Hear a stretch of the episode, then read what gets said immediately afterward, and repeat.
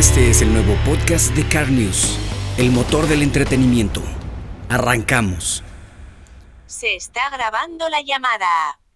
Antonio Durán, buenos días, buenas tardes, buenas noches, depende de donde se encuentren. Este es un podcast de Car News.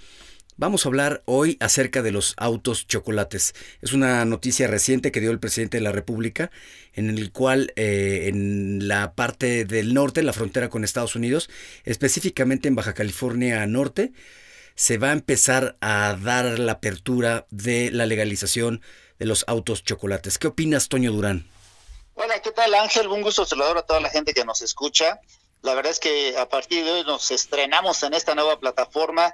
Después de haber hecho Radio Ángel más de 18 años, pues la verdad es que traemos todo el expertise y todo el conocimiento de la industria. Y eh, pues en este tipo de plataformas, Ángel, la verdad es que podemos abordar de un buen de temas desde cuál es el, auto deportivo este más potente actualmente, cuál es el más lujoso, cuál es el más económico, este cuál es el auto ideal para las chicas de cierta edad. Vamos a abordar todos estos temas, pero mira, ahorita un tema que está vigente es el de los autos chocolate, que esta palabra viene de eh, los autos chuecos, ¿no? Los autos chuecos que se han ido regularizando a lo largo de los últimos eh, eh, años, en los últimos sexenios, este, con diferentes presidentes de, nuestro país, de tal forma, Ángel, que eh, en los últimos tres, cuatro sexenios se han presentado 19 regularizaciones de autos chocolates, que son autos usados, muchas veces son autos ya desechados del mercado de Estados Unidos, este, que ya no sirven, ya ni las aseguradoras los, los, los quieren vender, este, entonces se traen de contrabando. Eh, sí hay un decreto en México que permite la internación de ese tipo de vehículos, pero básicamente para la zona fronteriza de nuestro país sin embargo, Ángel, hemos visto que varios de esos vehículos pues andan aquí en la Ciudad de México. Imagínate, pues eh, han avanzado dos mil, tres mil kilómetros para llegar hasta la Ciudad de México, cosa que no debería de suceder. Pero bueno, haciendo alusión a lo que tú este, comentabas hace un momento, la semana pasada estuvo el presidente de México allá en el estado de Baja California Norte, donde dijo, bueno, se acabaron las elecciones, se acabó el tiempo de las votaciones, vamos a, a tratar de hacer una regularización de los autos chocolate que de entrada pues es regularizar lo ilegal, ¿no? No hay un estado de derecho para los eh, vehículos usados de importación, porque imagínate Ángel, pues, si, si ya con eso este, están dando pie, pues qué otras cosas se pueden regularizar, ¿no crees? Toño, ¿en qué afecta al mexicano este tema del, de los autos chocolate? Es que unos se ven beneficiados porque traen carros como dices, de cualquier tipo, ya usados, muy, muy usados, que nadie quiere allá en Estados Unidos, y otros que son medio nuevos. Ellos ganan. ¿Qué, pierde el mexicano? México, Fíjate que, como te decía, muchas veces son autos siniestrados, que ya hasta en su andar andan chuecos, este, que ya no son seguros, que ya no traen el catalizador, que ya no traen bolsas de aire, y muchas veces esos autos, este, Ángel, valen más por si traen medio tanque o el tanque lleno que por el valor en sí del auto. Estos son autos que ya no sirven, son autos, inseguros, son autos en los que el, consumidor mexicano no va a poder encontrar refacciones ni en México ni en Estados Unidos. Muchos de ellos son modelos muy viejitos de marcas que inclusive ni se vendieron en México nunca o que se vendieron hace 10, 20 años. Entonces, pues el mexicano se está arriesgando a comprar un auto desechable que si le cuesta 200, 300 dólares, pues mira, este, muchos lo van a hacer. Pero recuérdate que la situación económica del año pasado pegó en todo el mundo, en Estados Unidos no fue la excepción, entonces la gente también dejó de comprar autos nuevos, por lo que el desecho de autos usados o seminuevos eh, cayó, entonces cada vez había menos autos usados a internar a México.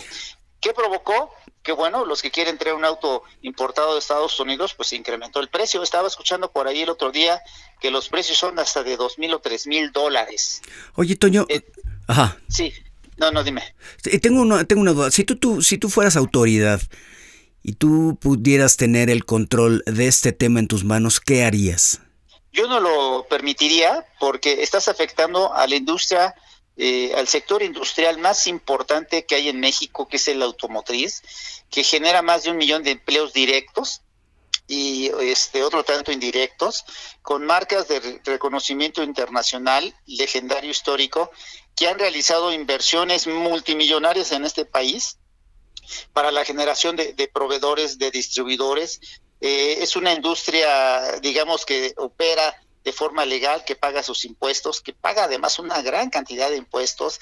Entonces, al tú, eh, como autoridad, permitir la internación de autos chocolate, pues le estás dando en la torre, estás afectando al sector industrial más importante de este país. Ángel, por el lado que lo quieras ver, eso no puede suceder. Ya este, esta misma semana, la Asociación Mexicana de Distribuidores de Automotores, que es la asociación más afectada, porque ellos son los distribuidores, ellos son los vendedores, ya mandaron una carta a Andrés Manuel López Obrador en calidad de presidente de México para manifestarle su inconformidad y esta carta, Ángel, contiene mucho de lo que te acabo de, mencionar, que cómo vas a regularizar, cómo vas a legalizar lo ilegal, ¿no? Ellos mismos hacen hincapié que han sido 19 regularizaciones en los últimos sexenios, tres, cuatro sexenios, tan solo en el sexenio de, Vicente Fox, que entraron al país, Ángel, más de 6 millones de unidades. son muchísimas, son muchísimas. Ahora, otra pregunta. Tú, como ciudadano mexicano, ¿qué le dirías a la gente que está a punto de comprar un auto chocolate como para terminar este podcast? Mira, la verdad es que al 100% les recomiendo, les sugiero que no los compren, que no los internen, que no traigan basura, que no arriesguen la seguridad propia de sus familiares, ¿no? Así de sencillo, Ángel. Punto. Perfecto.